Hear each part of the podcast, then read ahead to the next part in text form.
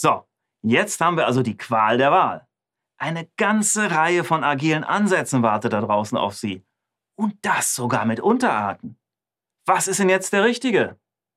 Tja, man will ja nichts falsch machen, wenn man sich jetzt festlegt, oder? Gleich vorweg, richtig oder falsch gibt's zum Glück nicht. Wenn das Mindset passt, wenn Sie da die Grundprinzipien verinnerlicht haben, dann klappt's in der Praxis auch mit den meisten agilen Ansätzen. Aber ein paar grundlegende Anregungen gebe ich hier trotzdem mal. Kanban eignet sich vor allem für kleinere Projekte, die aus kleinen eingehenden Aufgaben bestehen, wie zum Beispiel Fehlerbehebungen oder ständige Verbesserungen. Scrum, das ist der am meisten verbreitete agile Ansatz und eignet sich besonders dann, wenn komplexe Projekte in leicht verdauliche Teile aufgeteilt werden sollen und können. Design Thinking, na, besonders dann, wenn neue und innovative Lösungen gefunden werden sollen, bei denen der Kunde bzw. der Nutzer mit seinen Bedürfnissen im Mittelpunkt steht.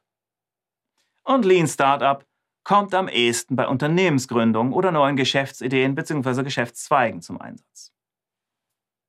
Klar, da gibt's jetzt immer welche, die die Augen verdrehen und sagen, ja, aber Ansatz X, mit dem kann ich aber alles machen.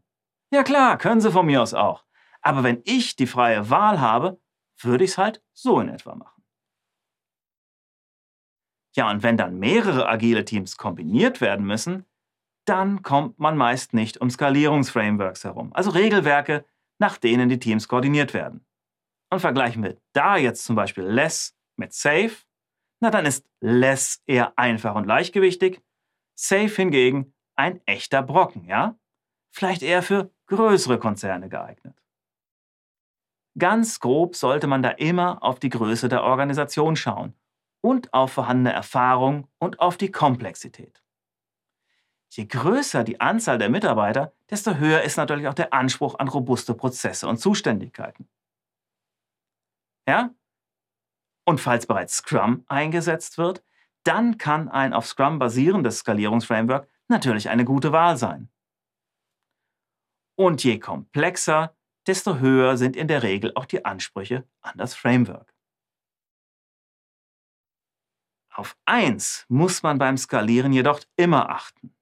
Man führt damit deutlich mehr Regeln ein. Ja, die Teams sollen ja schließlich irgendwie sinnvoll zusammenarbeiten. Und das schränkt natürlich die Freiheit des einzelnen Teams ein und reduziert so die Agilität. Daher ein kleiner Tipp.